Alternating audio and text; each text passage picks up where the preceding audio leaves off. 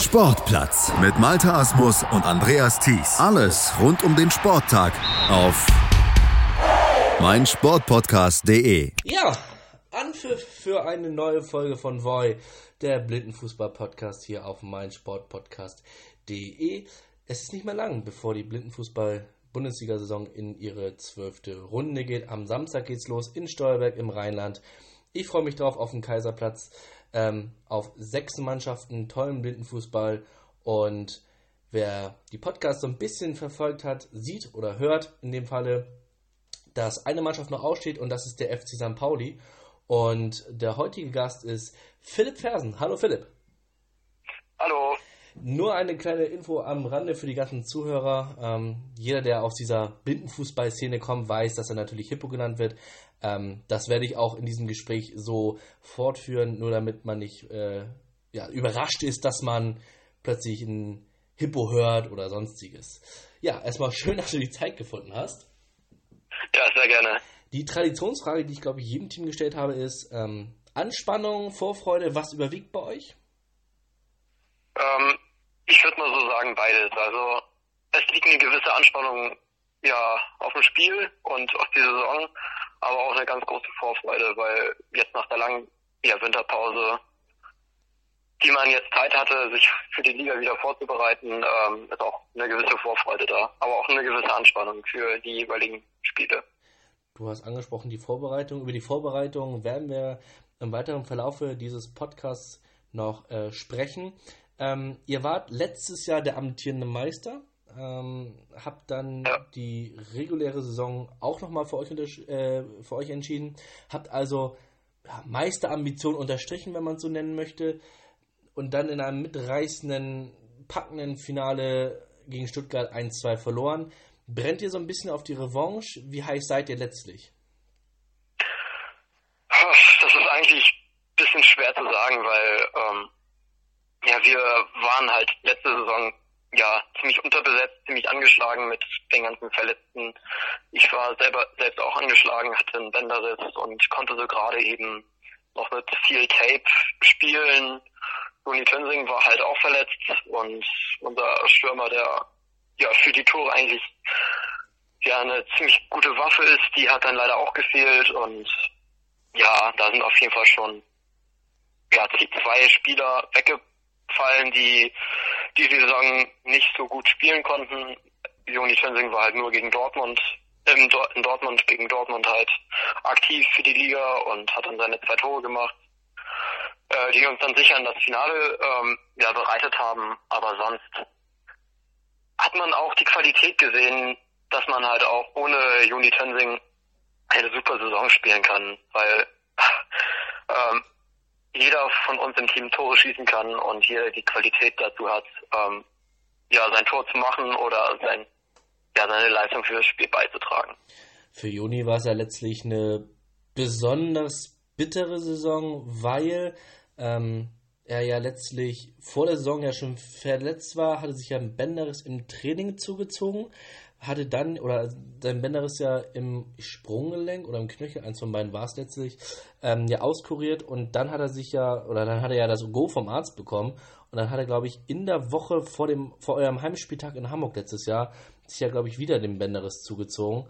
Und äh, das ist natürlich besonders bitter letztlich, ähm, wenn man so einen, so einen jungen, aufstrebenden, ja, angriffslustigen Spieler, der ich glaube, jetzt zweimal die Torschützenliste gewonnen, äh, Torschützenkanone gewonnen hat, natürlich dann so außer Gefecht gesetzt ist.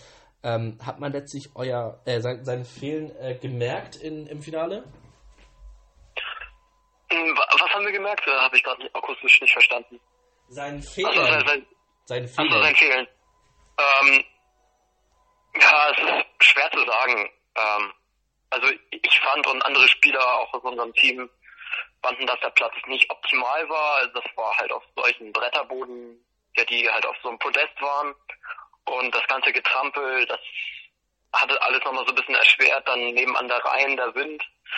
Ähm, das hat auf jeden Fall die ja, Spielsituation halt ein bisschen gestört, ähm, weil man halt, ja, der Ball ist halt ziemlich schnell weggesprungen, dann hat es nochmal geregnet, irgendwie mal kurz vor Anpfiff und dann war der Platz auch nochmal rutschig. Ähm, war schon ein bisschen unglücklich, aber dass man das jetzt auf einen Spieler ähm, herabsetzen kann, müsste man halt auch sehen, wie Juni Tensing das dann halt äh, ja, gemeistert hätte, auf so einem ja, schwer bespielbaren Untergrund halt zu spielen.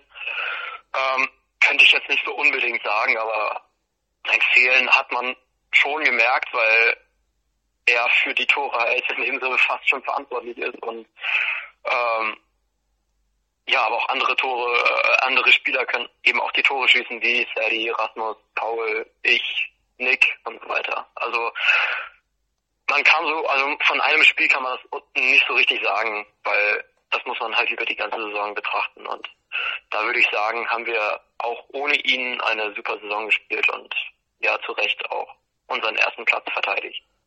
Nach der regulären Spielzeit. Ich würde sagen, am Ende wurde er Zweiter.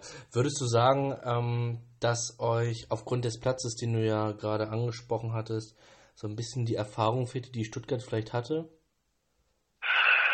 Ähm, wir sind, glaube ich, an dem Freitag äh, angekommen und hatten dann noch so ein kleines Training auf dem Platz. Das war gut. Ähm, wir hatten, ich denke mal, gegenüber Stuttgart einen kleinen Vorteil, dass wir den Platz schon mal kennengelernt hatten und ähm, ich weiß auch nicht, woran das dann am Samstag dann lag, dass wir halt nicht so die schnellen Dribblings, die Paul hatte, ähm, umsetzen konnten, aber ja, es ist ehrlich gesagt schwierig zu sagen. Es sollen, das ist jetzt auch keine Ausrede, irgendwie das jetzt auf den Untergrund zu schieben, sondern bei uns war halt nicht alles so richtig perfekt. Ich war auch noch angeschlagen, hatte mir irgendwie im Abschlusstraining vor dem Finale auch noch äh, eine Bänderüberdehnung zugezogen und das hat sich dann auch nochmal also ein bisschen hingezogen. Äh, und da konnte ich eben leider auch nicht auf 100 Prozent spielen und ja, wie soll man, es ist halt schwer zu sagen, weil man nicht genau weiß, ähm, was passierte, wenn der Platz anders wäre. Erklär mal für den Blindenfußball Laien. Ähm, ihr habt ja selber einen Kunstrasenplatz vor der Haustür, würde ich jetzt mal so sagen, an, an der U-Bahn-Haltestelle Borgweg, an der Blindenschule. Ähm, und dann kommt ihr jetzt im Beispiel ähm, Düsseldorf, wo es ja noch wechselnde Bedingungen war am Rheinufer, ähm, kommt ihr, wie gesagt, zum Finalspieltag und dann habt ihr ähm, einen völlig anderen Untergrund. Was, was sind denn genau diese Unterschiede ähm, in Haftung vielleicht oder Orientierung vielleicht auch? Ähm, also im Gegensatz zu anderen Plätzen, wie zum Beispiel in Dortmund, wo äh, der Platz auch super ist, oder in Stuttgart, ähm, darauf kann man wunderbar spielen. Ähm, auf dem ausgelegten Kunstrasen ähm, der für die Städtespieltage immer ausgelegt wird. Da sind meiner Meinung nach die äh, Grashalme ähm, unterschiedlich hoch und das bremst halt in dem Sinne den Ball, wenn man äh, dribbelt. Und wenn er wenn es mal geregnet hat, dann ist der Ball schneller vom Fuß und wenn er halt, wenn der Platz ziemlich stumpf ist, dann bleibt er eher auf dem Platz liegen und ähm, das ist halt schon ja ziemlich schwierig, ähm, das herauszufinden, mit welchem Tempo man ähm, auf dem Platz halt ja mit dem Ball geht und da können wir leider selber nicht so richtig dafür trainieren, ähm, ja auf verschiedenen Untergründen zu spielen, es sei denn halt bei den Vorbereitungen jetzt in Italien oder äh, im Testspiel gegen Dortmund. Du hast angesprochen, ähm, Ball zu, äh, der wird zu halt zu schnell abgebremst, dadurch, dass die Rasenhalme oder Grashalme ähm, zu hoch sind. Ähm, das äh, fördert natürlich letztlich auch dafür, dass es dann diesen toten Ball gibt. Also sprich der Ball, der sich einfach nicht berührt und ihr ja, ja genau. wirklich ja. dann irgendwie so schneckenmäßig um euch herum greifen und äh, mit dem Fuß bewegen müsst, in der Hoffnung, dass ihr dann letztlich diesen Rasselball ja, ähm, orientieren, äh, lokalisieren könnt, meine ich. Ähm, ja, äh, aber ich glaube, ich war mal schon eine Kritik gleich in Wangen gehört zu haben. Ich weiß gar nicht, aus wessen Lager das letztlich kam, äh, weil es da, glaube ich, äh, man muss ja wissen, dass es ja im Allgäu war und äh, dass da natürlich nochmal eine andere Luftbedingung ist als zum Beispiel in Hamburg, wo du im Mai dann vielleicht noch, je nachdem, wenn du glücklich hast, äh, wenn du Glück hast, trocken ist, aber in Wangen war es ja wirklich, glaube ich, 20, Anfang 20 Grad. Ähm, da kann man schon letztlich euren Unmut verstehen, muss man ja letztlich so sagen. Ja, in Wangen muss ich ehrlich gesagt sagen, da gab es diesen Bretterboden nicht. Da haben wir auf Tartan gespielt und da wurde der ähm, Kunstrasen in dem Sinne nur auf die Tartan dann ausgelegt und da es ist halt es ist von Ort zu Ort eben unterschiedlich, ähm, weil ja man nicht genau weiß, auf welchem auf welchen Rasen man trifft. Aber durch die ganzen Saison, Saisons ähm, kriegt man, denke ich mal, so eine Routine, ähm, ja, wie man halt auf dem Platz spielen kann und es sei denn, der Platz wird halt jedes Mal getauscht und dann ist es halt ein bisschen schwierig, ja. Aber ist denn grundsätzlich dieser Tartanboden, wenn man ihn jetzt, äh, wenn man den Kunstrasen auslegen will auf dem Tartanuntergrund, ist er denn letztlich äh, angenehmer für euch oder im Vergleich jetzt zum Bretterboden? Ja, das auf jeden Fall. Also für, für mich war es angenehmer, weil ähm, man einen festen Untergrund unter, ja, weil man einen festen, festen Untergrund unter sich hatte. Äh, wenn man diesen Bretterboden wie in Düsseldorf hatte, dann ähm, ja, war es schon ein bisschen schwierig, weil ähm, ja, man direkt keinen Weg zum Boden hat. Also ähm, hat man nicht so richtig den Bodenkontakt gespürt. Man war in dem Sinne auf so einer Bühne, ähm, die dann halt auch mal ein bisschen rumgewackelt hat. Ähm, ja, wenn jemand mit dem Ball gedribbelt ist oder wenn jemand verteidigt oder äh, wenn jemand läuft, dann merkt man schon eine kleine Federung auf dem ähm, Bretterboden, wo der Kunstrasen ausgelegt ist. Und in Wang war das eben nicht so, weil ähm, man dort einen festen Boden hatte und ja, hatte man, glaube ich, auch mehr Stabilität. Macht es denn letztlich den Ball schneller auf einer Tatanbahn oder eher langsamer? Oder ist es einfach unabhängig davon? Mm, ich würde sagen, das ist unabhängig davon, weil ähm, solange, der, solange die Grashalme lang sind, dann ähm, haftet der Ball mehr am Boden und wenn es halt geregnet hat oder der Platz feucht ist, dann ist es eigentlich ja relativ egal, auf welchem Platz man dann eben spielt, weil auf einem feuchten Platz, auch bei uns, ähm, der Ball dann halt ziemlich kalt ist und dann nicht, nicht mehr viel rasselt, sondern einfach nur gerade noch an mir vorbei rollt oder irgendwie vorbeizischt, ja. Das ist dann. Wir hatten ja eben gerade schon das Finale mal kurz, oder was ist kurz, ein paar Minuten angerissen. Ähm, ich erinnere mich ja noch äh, an die Situation nach dem Spielabpfiff, wo ihr natürlich letztlich enttäuscht wart. Rückblickend betrachtet, jetzt ist ja fast ein Jahr rum. Ähm, könnt ihr dennoch zufrieden sein mit der Saison? Ja, also ähm, wir sind auf jeden Fall zufrieden, weil wir ähm, unser Ziel war eben das Finale wieder zu erreichen. Ähm, das war unser Hauptaugenmerk äh, und ähm, dann, wenn, wenn man halt im Finale steht, dass man eben noch einen Schritt weiter geht ähm, das Finale dann zu gewinnen. Das ist, das will, glaube ich, jedes Team, das dann im Finale ist. Ähm, und ja, man kann eigentlich zufrieden sein mit der Saison, weil man äh, mit Spielern, die halt nicht dabei waren, ähm, auch gute Ergebnisse erzielt haben. Alles klar, ich danke dir, Hippo, erstmal für diesen Einblick zur vergangenen Saison. Wir machen einen kurzen Werbespot und dann geht's weiter mit dem Ausblick zur bevorstehenden Spielzeit. Pardon. Schatz, ich bin neu verliebt. Was?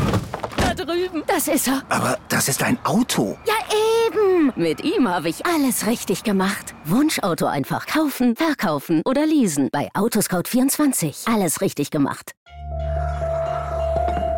Vernimmt sich, was man will, dann wilde Gerüchte entstanden. Fast nichts davon stimmt. Tatort. Sport. Wenn Sporthelden zu Tätern oder Opfern werden, ermittelt Malte Asmus auf meinsportpodcast.de. Folge dem True Crime Podcast, denn manchmal ist Sport tatsächlich Mord. Nicht nur für Sportfans.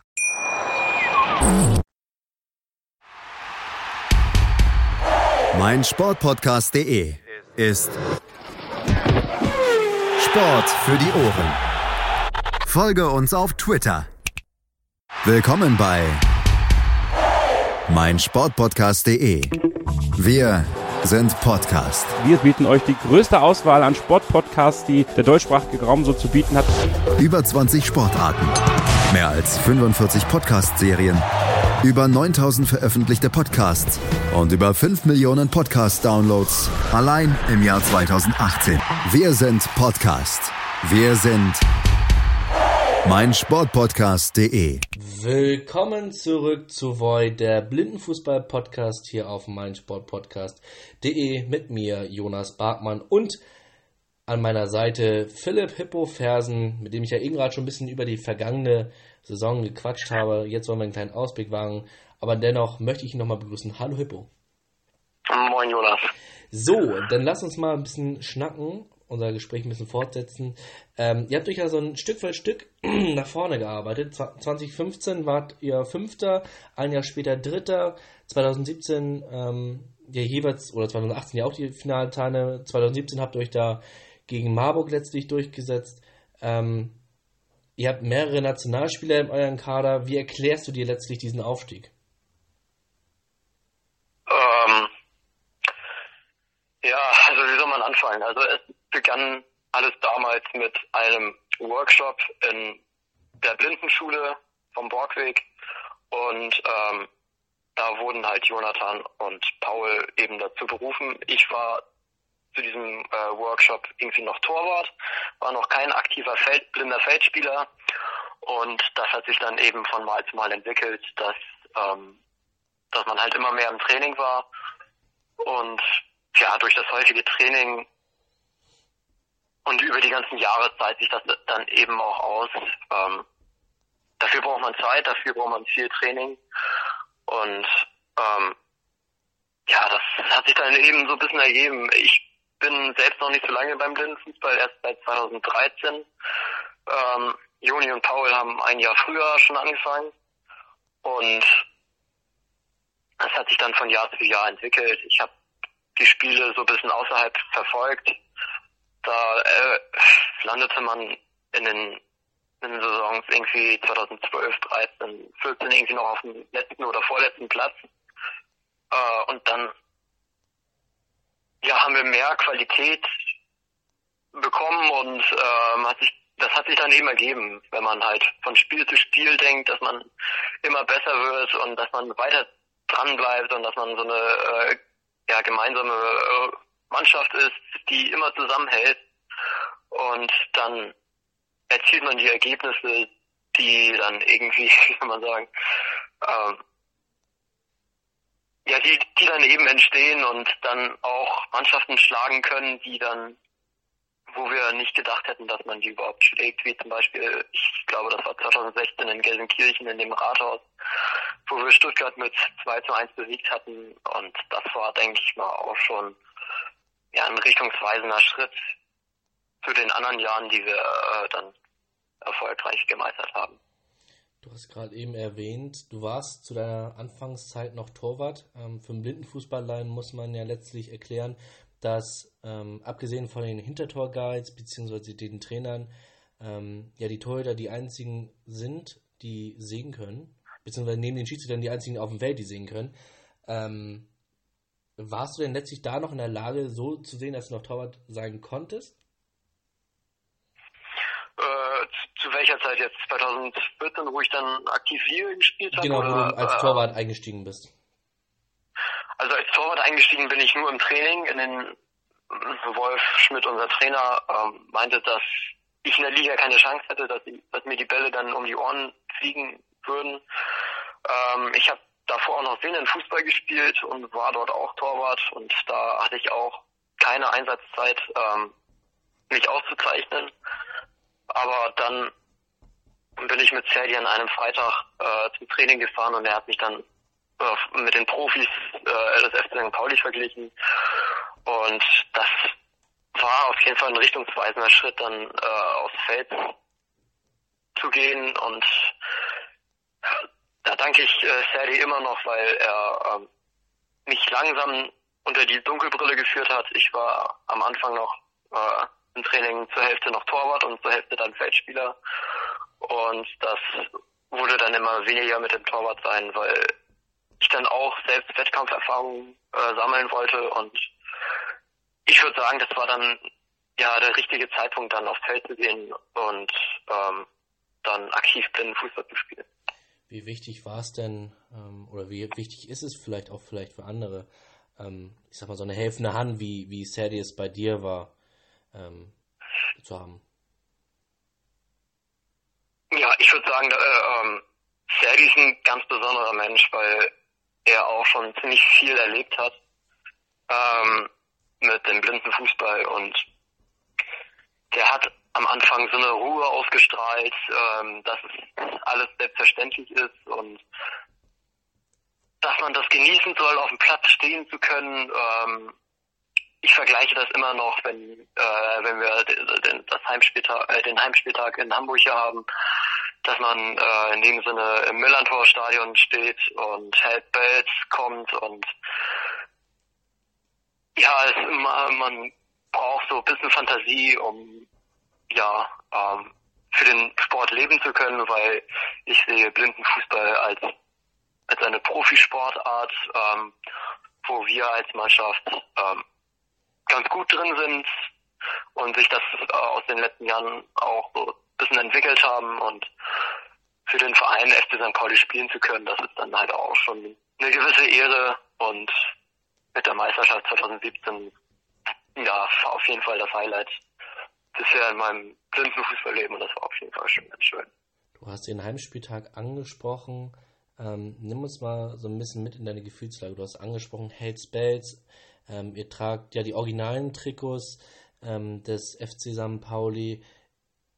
Rast da noch der Puls, wenn man irgendwie auf den Kunstrasen raufgeht? Ähm, es besteht schon eine gewisse Anspannung da, weil ähm, es sind nicht gut 30.000 am Platz, sondern wenn überhaupt mal 200, aber auch wenn 200 Menschen klatschen für ein, oder für die Mannschaft, dann ja, hat man auf jeden Fall Gänsehaut pur und wenn dann noch das Herz von St. Pauli kommt, dann dann ist es schon äh, völlig zu Ende, weil man man in dem Moment denkt, dass man im Millantor-Stadion steht und ähm, ja, man man denkt, dass halt 30.000 äh, einen bejubeln, einen beklatschen und ähm, das ist einfach, ähm, ja, das ist schwierig in Worte zu fassen, weil, ähm, ja, weil man das selber alles nicht sieht und man schon abgeklebt ist und das ist halt so ein bisschen der Nachteil dabei, aber sonst kann man das auch über die Ohren ganz gut wahrnehmen.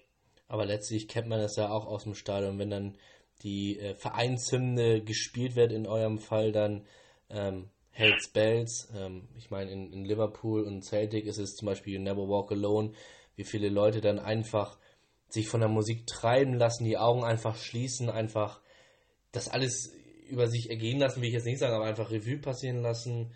Ähm, und dann merkst du einfach, wow, das ist nochmal wirklich irgendwie etwas Besonderes.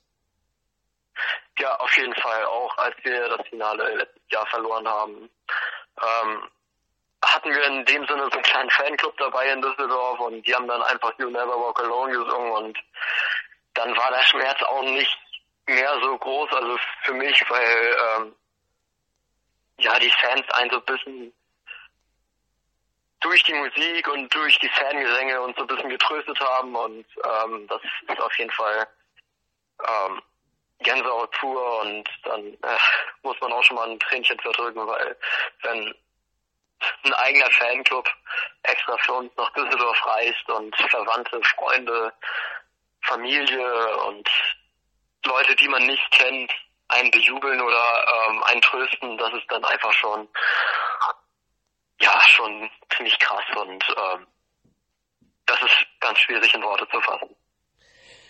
Kann man denn schon in, in ja, nett ausgedrückt von positiv Bekloppten sprechen. Ich meine, du hast es ja äh, angesprochen, äh, aus Hamburg nach Düsseldorf gefahren, ähm, auf die mobile Tribüne gesetzt und dann nach Spielschluss, nach dem 1 2 You Never Walk Alone angestimmt und äh, ich erinnere mich noch, ich glaube, eine, eine Laola-Welle gab es auch noch mit euch, ähm, wo ihr da ganz fasziniert vor der Bande standet und das einfach, wie halt äh, das Hells Bells einfach, ja, einfach genossen habt.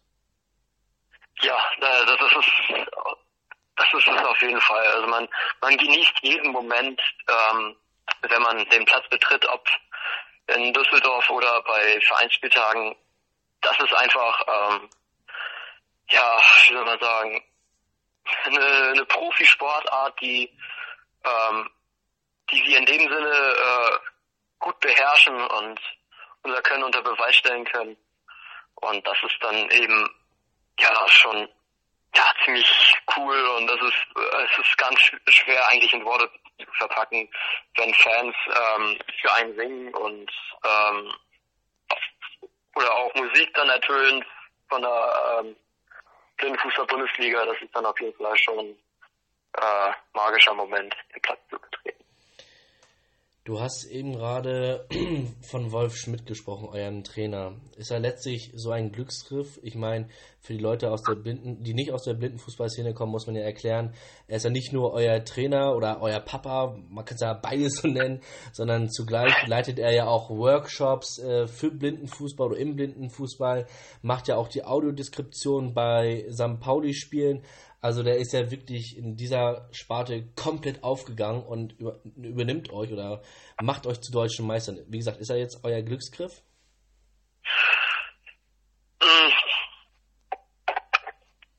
Das kann ich nicht so ganz genau sagen, weil... Ähm, du hättest jetzt Pluspunkte bei sammeln können. ähm, ja, man muss auch schon realistisch sein. Ähm, ich habe heute mit Wolf auch schon darüber gesprochen, äh, dass ich heute dieses Interview geben soll.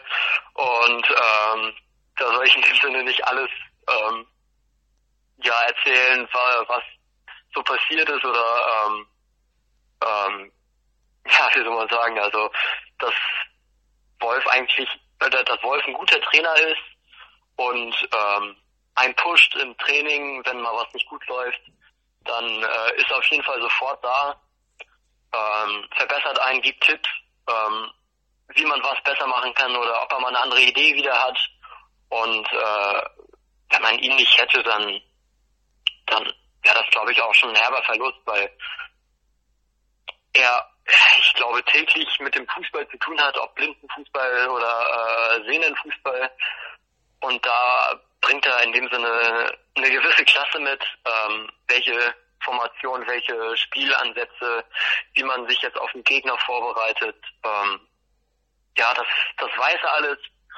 Und das ist, das schätze ich an ihm sehr, weil er pusht einen im Training und merkt sofort, ähm, wenn mal was nicht läuft und ähm, dann ja, wissen wir dann, wie wir uns dann verbessern können und das hat sich in den letzten Jahren eben auch ganz gut ergeben. Ein positiv besessener Fußball.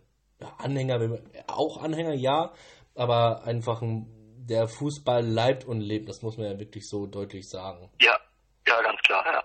Und von daher ähm, tut er letztlich, wenn man eure Entwicklung ja mitverfolgt, euch ja gut.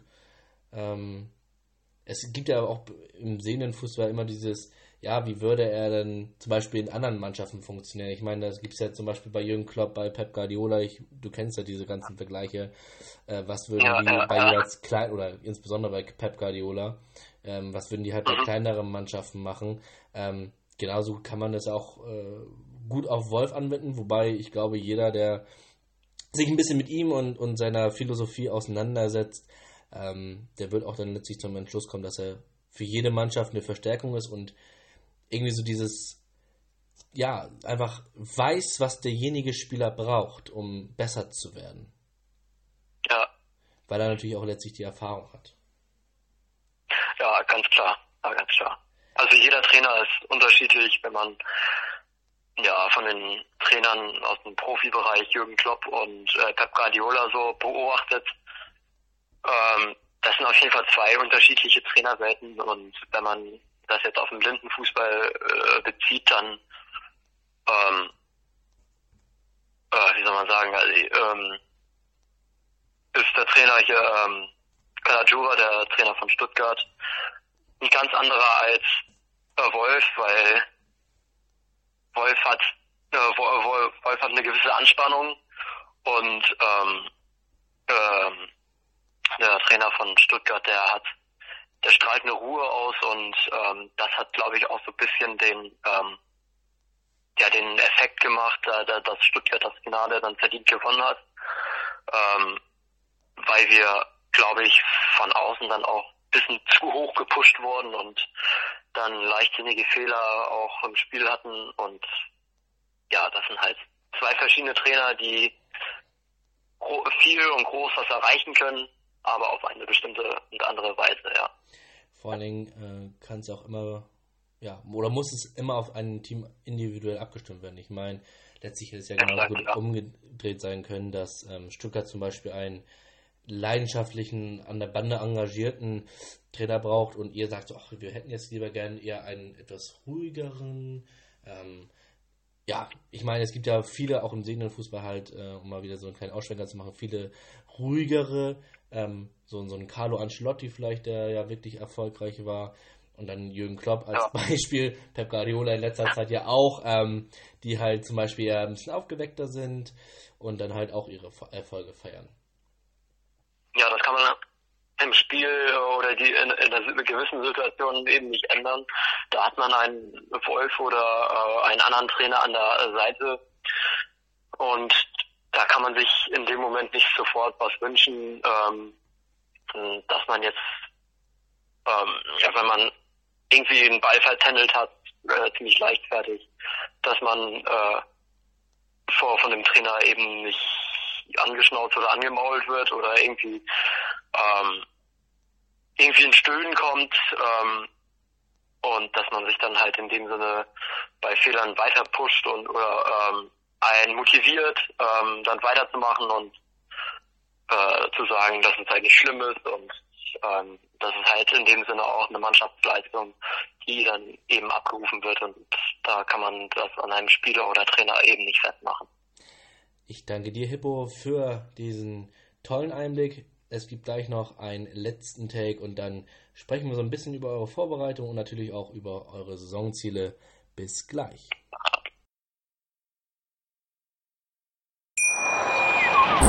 Schatz, ich bin neu verliebt. Was? Da drüben. Das ist er. Aber das ist ein Auto. Ja, eben. Mit ihm habe ich alles richtig gemacht. Wunschauto einfach kaufen, verkaufen oder leasen. Bei Autoscout24. Alles richtig gemacht.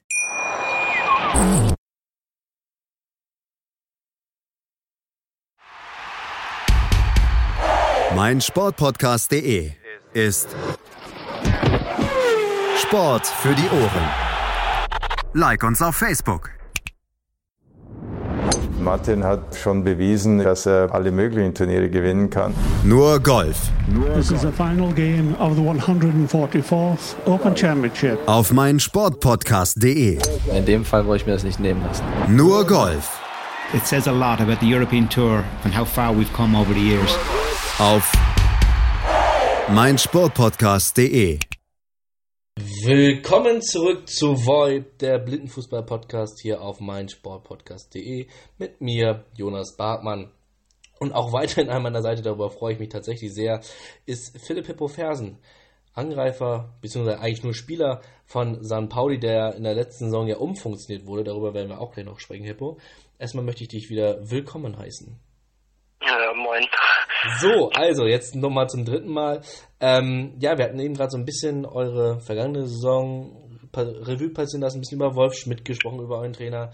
Ähm, lasst uns so einen kleinen Ausblick wagen. Wo müsst ihr denn letztlich ansetzen, um eure bislang erfolgreiche Bilanz aus den letzten beiden Jahren, aus den vergangenen Jahren, da war ja, nicht, da war ja auch dieser dritte Platz, den ich ja erwähnt hatte, um diese dann letztlich zu untermauern?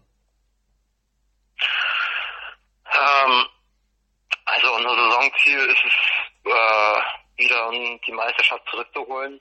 Und ähm, also das ist auf jeden Fall mein Ziel. Ich weiß nicht, ähm, ob das Ziel auch von der ganzen Mannschaft getragen wird, aber ich gehe mal stark davon aus. Ähm, wir haben jetzt in dem Sinne keine Pflicht, äh, die wir erfüllen müssen, ähm, jetzt unbedingt wieder deutscher Meister zu werden.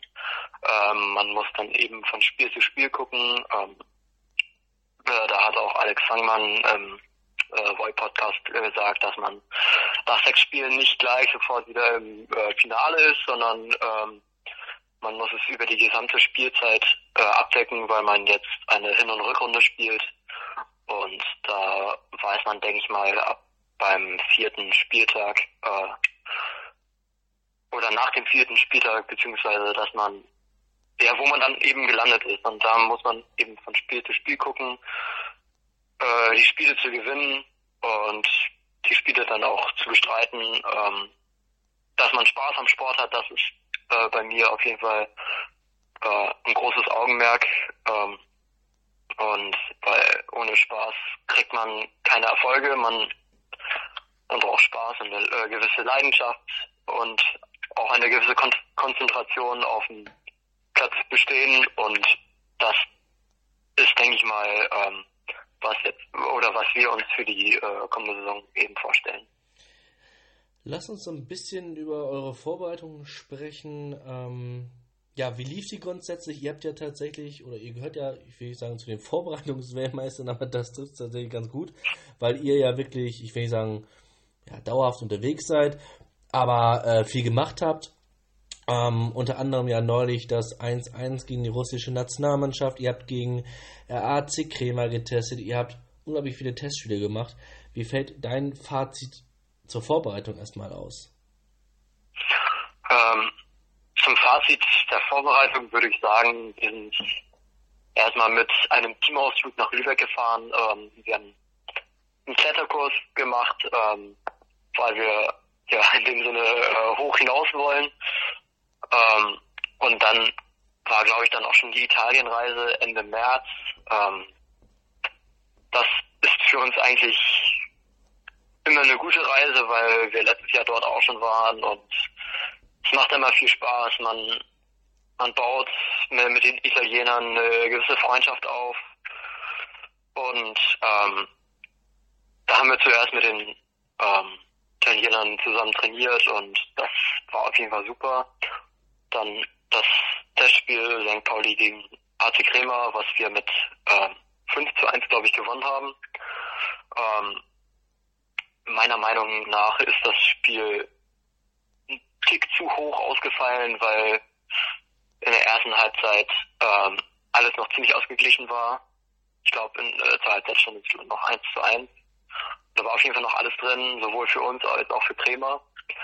Aber dann waren wir eben Tick effizienter ähm, vorm Tor und haben unsere Chancen genutzt. Und äh, was äh, Kremer äh, leider nicht gegen uns geschafft hat. Und am Sonntag würde ich sagen, ähm, ja, da äh, haben wir auch ein gut, gutes Spiel abgeliefert.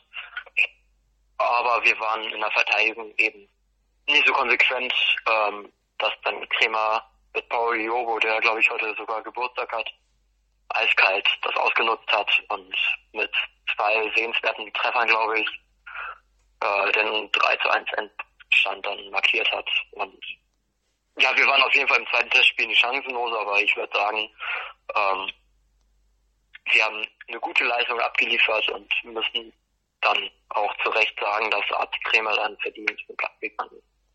Sollte er heute Geburtstag haben, an dieser Stelle alles Gute auch von mir. Ähm, ja, ich hatte ja angesprochen eben das Testspiel gegen die russische Nationalmannschaft. Ähm, in der Liga spielt ja gegen keine Nationalmannschaft. Welche Aussagekraft hat das, wenn man gegen den amtierenden Europameister 1-1 spielt?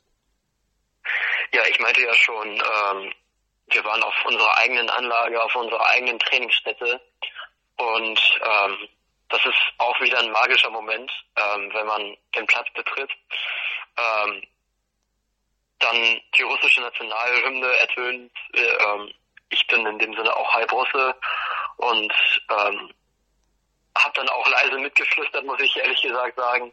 Und es war auf jeden Fall ein, ja, ich würde sagen schon bisher unser bestes Spiel dieses Jahres, weil die Russen so eine ähm, Qualität haben, wo wir eben mithalten konnten. Man muss dann aber auch sagen, dass ähm, die Russen äh, erst wieder mit ihrer Saisonvorbereitung angefangen haben und ähm, ihre ersten Spiele äh, gemacht haben in diesem Jahr. Und da waren sie eben, ja, war, war das meiner Meinung nach ähm, her noch nicht die beste Leistung, die Russland abgeliefert hat, aber auch ähm, gegen ein Russland, das ähm, ja noch nicht auf 100 Prozent war, mit, wo man mithalten kann. Das ist auf jeden Fall schon einzigartig, weil ähm, wir gehen in der vierten Minute mit 1-0 in Führung und ähm, damit hätte ich überhaupt nicht gerechnet. Und äh, dann geht das 1 zu 1 auch vollkommen in Ordnung, weil die Russen dann später dann in der zweiten Halbzeit immens viele Torchancen hatten und ähm, wir das so gerade noch so äh, verteidigt hatten. Aber wir hatten auch Chancen nach vorne, aber dann nicht mehr so viel, weil das Spiel ziemlich äh, kraftintensiv war. Äh, es ging hin und her. Man hatte in dem Sinne keine Sekunde irgendwie zum Durchschnaufen, weil immer Druck von den Russen kam und wir auch unbedingt äh, das Tor schießen wollten und deswegen geht es eins zu eins auch in Ordnung. Lass uns über den Punkt äh, Personalien sprechen. Jonathan Tönsing hattest du ja zu Beginn unseres Podcasts angesprochen, der verletzungsbedingt letztes Jahr viel oder den großen Teil der Saison gefehlt hat, nur in Dortmund äh, einmal zum Einsatz kam. Ist er A wieder fit? Ähm, er hat bei den Testspielen gegen ähm, Kremer, gegen Dortmund, was wir auch noch hatten vor der Italienreise, ähm, und gegen äh, die russische Nationalmannschaft mitgewirkt. Ich glaube, in Dortmund war, war, er nicht dabei, aber gegen Kremer und gegen die Russen war er dabei. Da war er, hm, ist jetzt schwer zu sagen, aber er ist auf jeden Fall wieder fit. Er ist spielfähig. Ähm, er kann seinen Fuß wieder ganz normal belasten und äh, war heute auch, auch im Training und das ist und er ist auf jeden Fall wieder fit und ähm, man muss halt von Spiel zu Spiel sehen, ähm, ob er dann wieder 100% gibt, aber ich glaube, er ist dann an dieser Stelle wieder soweit. Was hat sich denn sonst so bei euch hinsichtlich der Personalien getan? Ähm, ja, wir haben letztes Jahr ähm, ähm, viele Leute verloren, aber auch viele Leute wieder dazu gewonnen. Zum Beispiel Lorena Viehmeister, unsere Guidin hinterm Tor, ähm, die ist äh, nicht mehr dabei, die ist nach Köln gezogen. Aber dafür haben wir jetzt eine neue, die ähm, sich auch im Training wieder ganz gut macht, hat sich auch von Training zu Training mehr verbessert. Dann haben wir eine dritte Torhüterin, Eva, die in Leipzig letztes Jahr auch das Turnier gespielt hat und auch da, und unser Masters. Ähm, das ist auf jeden Fall auch eine gute Verstärkung, weil ähm, sie häufiger auch im Training ist und Torhüter sind äh, sehr wichtig, ähm, dass man auch spielnahe Situationen eben trainieren kann. Äh, und wenn da irgendwie ein Trainer oder eine andere Person oder Hospitant ähm, im Tor steht, dann die ja nicht so die Qualifikation haben, ähm, dort irgendwie was zu sagen oder richtig aktiv sind, dann ist es halt auf jeden Fall auch sehr schwer.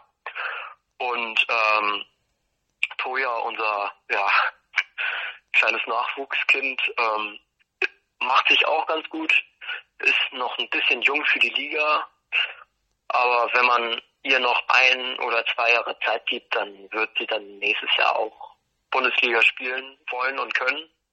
Und das gleiche ist es eben auch bei Eva. Ähm, die ähm, auch eine gewisse Klasse hat im Tor stehen. Dann habt ihr ein richtiges Torhüterproblem, ne? Ich meine, äh, Sven Gronau, Matze Gutzmann und dann halt Eva letztlich, ne?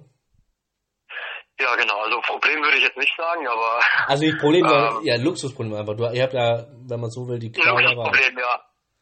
Ja, also ähm, ja, Wolf hat die Qual der Wahl. Ähm, was ich auch gut finde, wenn man eine gewisse Anzahl an Spielern hat, dann hat der Trainer auch eine gewisse Möglichkeit, ähm, sich ja die Spieler auszusuchen und ähm, dann auch einsetzen können. Wenn man zu wenig Spieler oder Torhüter hätte, dann wäre das umso schwieriger, wenn man jetzt in der Liga drei Spieler in einem Wochenende hat und das ist dann auch kräftezehrend und es ist auf jeden Fall eine gute Bandbreite, dass man äh, eine gewisse Anzahl an Spielern und Torhütern und Betreuern, Guides und so weiter hat. Verlier doch bitte nochmal ein Wort über eure Guidin, die du gerade so wunderbar erwähnt hattest, äh, aber leider nur in einem Nebensatz. Wer ist das und woher kommt sie? Ähm, äh, die Guidin, die wir jetzt haben, das ist äh, Steffi. Steffi ist eine sehr engagierte äh, Person, die äh, jedes Mal im Training ist und äh, sich für den blinden Fußball engagiert, im Training dabei ist, ähm, auch nicht als Guidin, sondern auch ähm, als sehende Person, als ähm, ja, als Spielerin in dem Sinne, wenn man in einem Training ein Spiel von Blinden und Nichtblinden hat, da war sie auch ganz aktiv dabei. Und ähm, Steffi ist auf jeden Fall ein guter Gewinn für uns, weil ähm, wir in den Testspielen sie leider nicht äh, zur Verfügung hatten, weil äh, sie leider noch andere Termine hatte äh, und das mit der Arbeit nicht regeln konnte. Zum Spiel gegen die Russen war sie leider nicht hinterm Tor. Da ähm, haben sich Matze und Sven abgewechselt. Genau das gleiche ähm, war, war das auch in Krema. Aber das Spiel in Dortmund, äh, ähm, da war sie dabei und da hat man auf jeden Fall eine gewisse Klasse schon erwartet, weil meiner Meinung nach ähm, weibliche Stimmen ähm, ja eine, eine gewisse Betonung haben und ähm, die man in dem Sinne besser hört als eine männliche Stimme wie Wolf oder Sven im Tor, aber mit denen kann man auch ganz gut zurecht. Und die geben auf jeden Fall auch wichtige Hinweise und das ist halt auch das Gute daran. Ich würde sagen, man hat eher bei uns ein Guiding-Problem als ein Torwart-Problem oder ein Spielerproblem. Ähm, aber sonst wird man ja sehen, wie, wie, wie Steffi sich macht. Ne? Also du hast ja angesprochen, noch fehlt hier so ein bisschen die Erfahrung, so ein bisschen die Routine, mhm. aber ich glaube, dass sie sich da schnell reinfuchsen wird oder auch rein erlernen das wird. Ich auch, ja. Und ich bin der Meinung, ja. dass ihr eine sehr, sehr angenehme Mannschaft seid ähm, und da auch sehr, sehr, auch sehr, sehr lernfähig seid. Das muss beruht ja prinzipiell auf beiden Seiten, muss man ja so sagen. Mhm. Ja, genau. Eine große Veränderung gab es ja in der Liga zur kommenden Saison, die jetzt am Samstag in Stolberg losgeht. Ähm, der Chemnitzer FC hat bedauerlicherweise seine Mannschaft ja zurückgezogen. Ähm, ihr seid jetzt nur noch sechs Mannschaften, aber dafür in Hin- und Rückrunde. Das bedeutet ja letztlich für euch, dass ihr dreimal pro Woche, äh, dreimal pro Wochenende ähm, antreten müsst, außer halt diese Stadtspieltage am ersten und am Finalspieltag. Ähm, wie bewertest du erstmal grundsätzlich diese Reform? Ähm, ja, diese Spielform hat gewisse Vor- und Nachteile. Äh, was ich gut finde, ist, dass man jetzt äh, mehr Spiele hat und ähm, dass man mindestens auf jeden Fall zweimal auf eine Mannschaft trifft. Ähm, und äh, wie Alex Fangmann schon gesagt hat, dass man sich ähm, auch einen Ausrutscher erlauben darf, äh, wenn die anderen gegebenenfalls auch patzen. Und ähm, der Nachteil ist eben, dass man dass man es hätte auch noch ein bisschen anders machen können, dass man mehr Spieltage hat, wo man ähm, ja noch mehr reist. Ähm, das ist dann, glaube ich, auch wieder ein finanzielles Problem. Aber ich glaube, das äh, ähm, lässt sich auf jeden Fall meistern, dass man halt nicht fünf Spieltage hat, sondern irgendwie acht oder sieben dass man halt zwei Spiele an einem Wochenende hat und dass es halt nicht so kräftezehrend ist, weil man spätestens nach äh, dem dritten Spiel an dem Wochenende schon merkt, dass man ähm, eine gewisse Anzahl an Metern auf dem Feld und ähm, dass man eine reine Kopfsache da irgendwie auch schon abgeliefert hat und äh, dass man halt die Konzentration beim dritten Spiel dann auch nicht mehr so hoch hat wie beim ersten oder auch noch beim zweiten. Aber sonst ähm, ja, äh, ist das Liga-Konstrukt, äh, ist der Liga-Konstrukt ganz gut und ähm, das ähnelt auch so ein bisschen wieder dem äh, Profi-Bereich, dass man halt eine Hin- und Rückrunde hat und dem Sinne ein Herbstmeister und äh, ja, das ist schon ganz gut gelungen, würde ich sagen. Kommt, es wurde gemutmaßt, dass euch das entgegenkommt, äh, weil ihr eine relativ junge Mannschaft seid. Paul Ruge ist ja noch relativ jung, du selber ja auch noch. Ähm, Joni ist noch jung, Rasmus ist noch jung, also die einzigen beiden, die irgendwie etwas älter sind, sind ja letztlich Sven Gronau, der Torhüter, ähm, und, und Serdi, der, ich glaube, 34 ist, also der, die sich halt beide so ein bisschen von euch jungen Hüpfern ein bisschen abheben. Ähm, siehst du da auch Parallelen, dass euch das irgendwie gesagt entgegenkommt? Oder würde ich sagen, mm, mm, ähm, drei Spiele innerhalb kürzester Zeit, ich glaube, das ist eher unabhängig davon? Ja, äh, ähm, Nick Hammerling davon auch noch der, nicht vergessen, der ist auch noch dabei. Ähm, der hat auch schon ein gewisses Alter erreicht, also der ist jetzt auch nicht mehr so um die 20. Ähm, ich würde sagen, äh, wenn man eine gewisse Bandbreite an Spielern hat, die ähm, ja, äh, wenn man halt viele junge Spieler hat, die sich in den letzten Jahren ganz gut entwickelt haben, haben auch eine gewisse Qualität.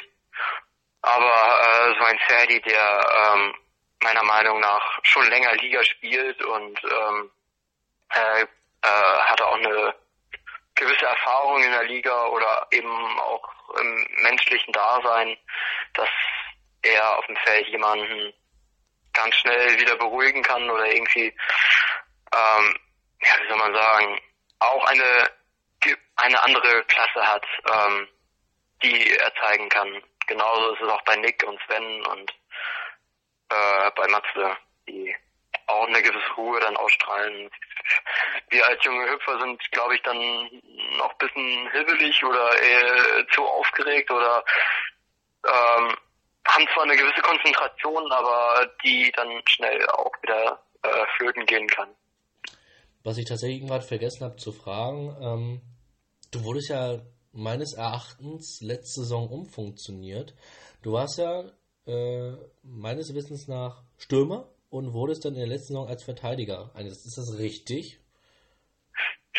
Ähm, ich, äh, ich würde mich in den letzten Jahren nicht als Stürmer äh, bezeichnen. Jedenfalls warst ähm, du es 2017 in Dortmund, so, so wie ich das verstanden habe, als ihr 8-0 gegen Viktoria Berlin gewonnen habt. Ach so, ähm, ja, das war auch so eine gewisse Saison, da ähm, das war äh, das Spiel gegen Berlin, wo ich äh, auch unbedingt mein erstes Bunde, meinen ersten Bundesliga-Treffer markieren wollte. Ähm, das hat sich in den Jahren eben noch nicht so richtig ergeben, weil ich die Qualität noch nicht so richtig hatte. Und ähm, gegen Berlin, die, die auch eine super Mannschaft hat, auch mit vielen jungen Spielern und ähm, auf jeden Fall in der Liga äh, was reißen kann und ähm, gewisse Mannschaften auch wie, wie uns oder auch andere überraschen kann. Ähm, da äh, sollte ich auf jeden Fall unbedingt meinen ersten Treffer markieren. Das ist mir dann auch noch kurz vor Schluss gelungen. Darüber freue ich mich heute noch und ähm, das war auf jeden Fall ein richtungsweisender Schritt, äh, auch äh, für äh, den Spieltag in Stuttgart, wo ich gegen Schalke äh, noch ein Tor gemacht habe. Und ähm, ja, ich, ich habe mir, glaube ich, selber äh, einen ziemlich großen Druck gemacht, äh, jetzt unbedingt in dem Spiel ein Tor zu machen.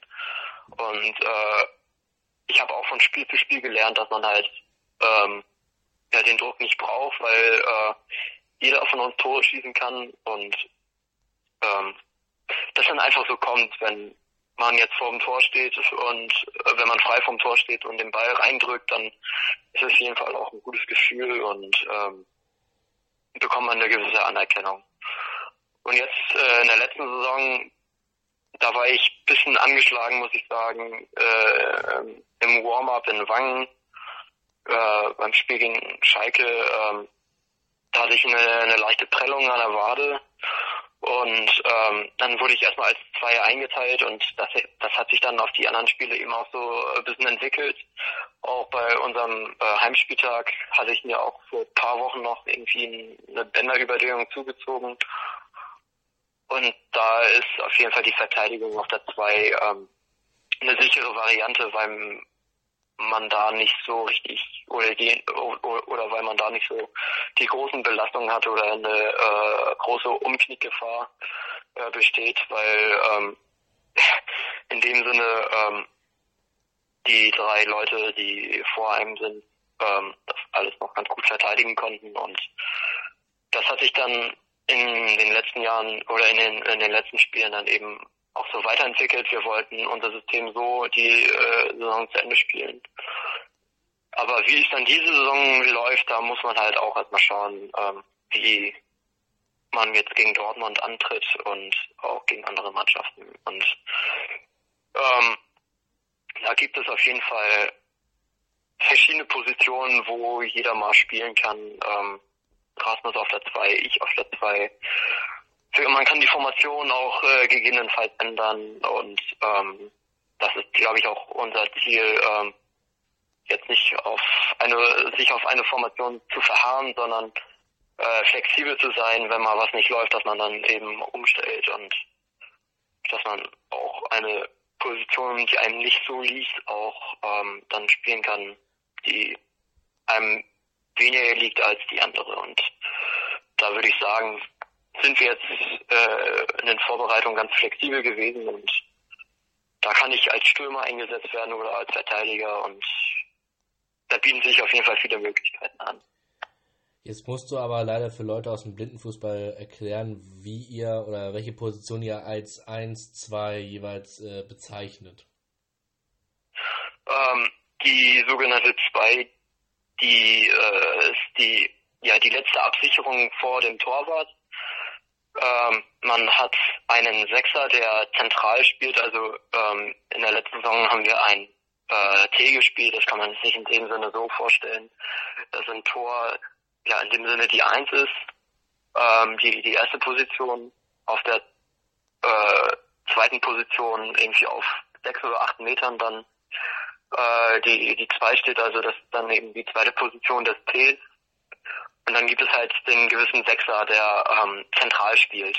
Und ähm, nebenan sind dann halt noch die anderen Positionen, die die Bande dicht machen oder ähm, ja, das ist dann aber auch von Formation zu Formation unterschiedlich. Ähm, bei einer Raute, da hat man auch ein Zweier, aber da ist der Sechser in dem Sinne der Neuner, weil er in dem Sinne als Stürmer fungiert und ähm, die beiden Außen sich auch noch anbieten können. Und da kann man noch so viele weitere Formationen ähm, ja zeigen oder erklären.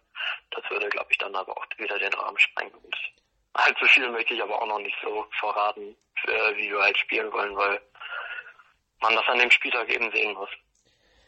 Es gab mal einen Fernsehsender aus München, der die zweite Bundesliga übertragen hat und damit geworben hat, dass es die spannendste zweite Bundesliga aller Zeiten ist oder die beste Bundesliga, zweite Bundesliga aller Zeiten. Ähm, kann man das jetzt auch auf den Blindenfußball übertragen, dass jetzt in dieser Saison ähm, die beste Blindenfußball-Bundesliga ist, aufgrund der Enge der Qualität und man auch jetzt nicht sagen kann, okay, wer ist jetzt das Finale oder Spiel um Platz 3 ähm, dem Münchner Fernsehsender kann ich äh, immer kann ich immer noch recht geben, weil im Moment die zweite Profi-Fußball-Bundesliga auch immer noch ziemlich spannend ist, sowohl oben als auch unten, wer auf oder absteigt. Ähm, obwohl jetzt Köln jetzt hier äh, in der zweiten Liga schon Meister ist, aber ähm, für den blinden Fußball würde ich sagen, ähm, ähm, hat sich das auf jeden Fall ähm, in den letzten Jahren eben so entwickelt, dass jede Mannschaft eine gewisse Klasse hat, ähm, dass, ähm, ja, wie ich eben auch schon meinte, dass ein Team auch einen gewissen einen Ausrutscher hat gegen einen vermeintlich schwächeren Gegner wie Dortmund oder äh, Berlin. Ähm, die können auch Fußball spielen und die haben eine gewisse Klasse, auch äh, eine Mannschaft zu überraschen, äh, auf, wenn man das Spiel auf die leichte Schulter genommen hat dann kann es auch ganz schnell mal irgendwie, dass Berlin gegen uns oder gegen andere Mannschaften gewinnt, wo man das nicht gerechnet hat. Und dann würde ich schon sagen, dass ähm, nicht unbedingt dieses Jahr, sondern auch in den letzten Jahren die, äh,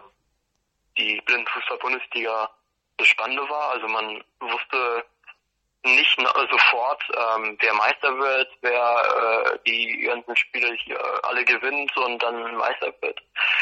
Ähm, so war das, glaube ich, in den letzten zwei, drei Jahren. Ähm, und das würde ich schon sagen, dass die Blindenfußball-Bundesliga ähm, schon eine gewisse Spannung mit sich bringt und das eben auch für die Zuschauer ähm, ganz gut ist. Ähm, das macht den Sport, glaube ich, dann auch noch so ein bisschen interessanter, als, als er es jetzt schon ist.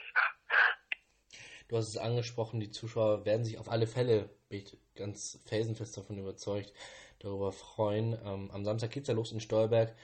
Ähm, unter anderem ja auch mit einem Einlagespiel von ja, Aachener Legenden, kann man ja so bezeichnen.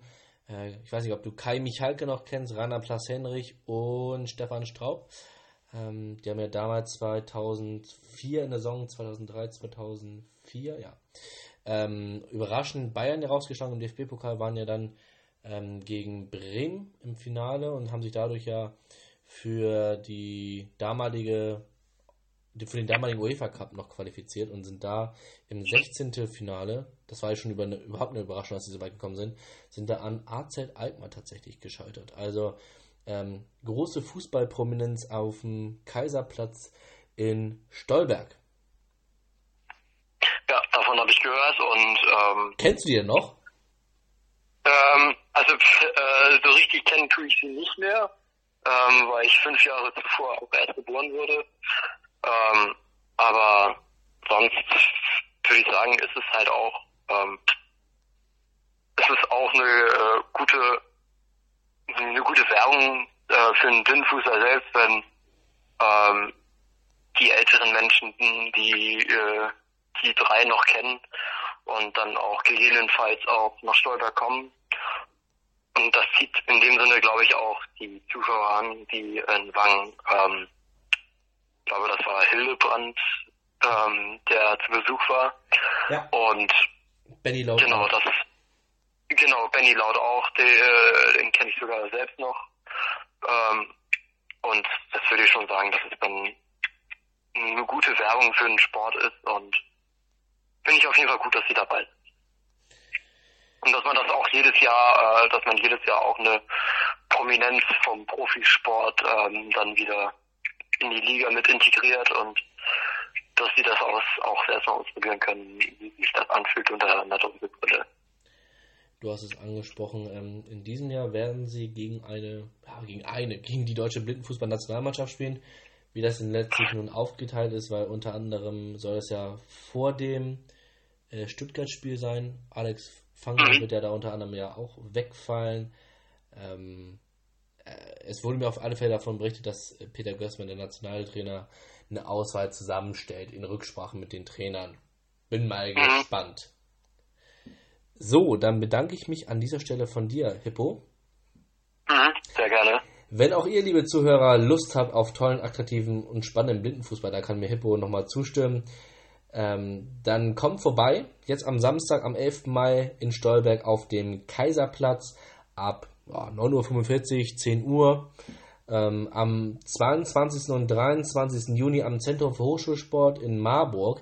Das wird dann schon der erste wirklich sehr, sehr anstrengende Tag, wo dann ähm, alle Mannschaften dreimal ja, zum Einsatz kommen. Ähm, ich glaube, da ist das Spielbeginn morgens schon um 9. Und ich glaube, das ist der Spieltag, wo das letzte Spiel um 17 oder 19 Uhr ist. Also Blindenfußball satt an diesem Wochenende.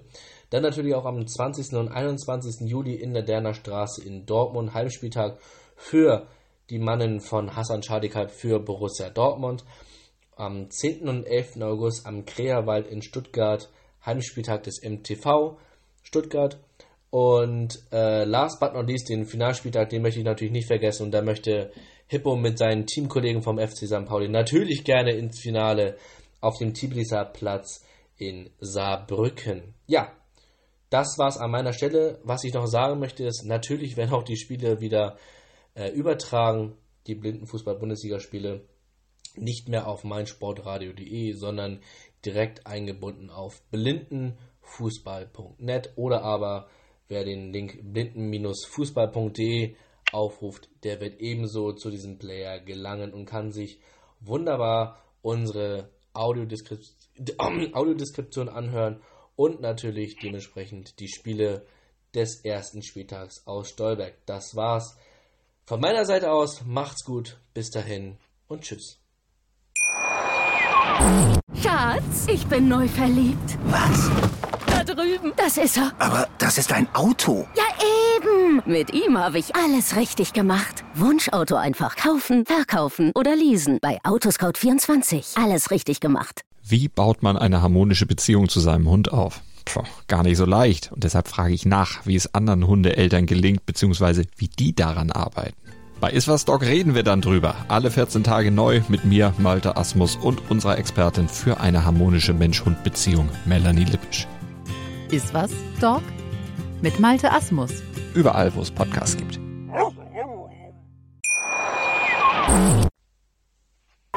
Sportplatz mit Malte Asmus und Andreas Thies. Alles rund um den Sporttag auf meinsportpodcast.de.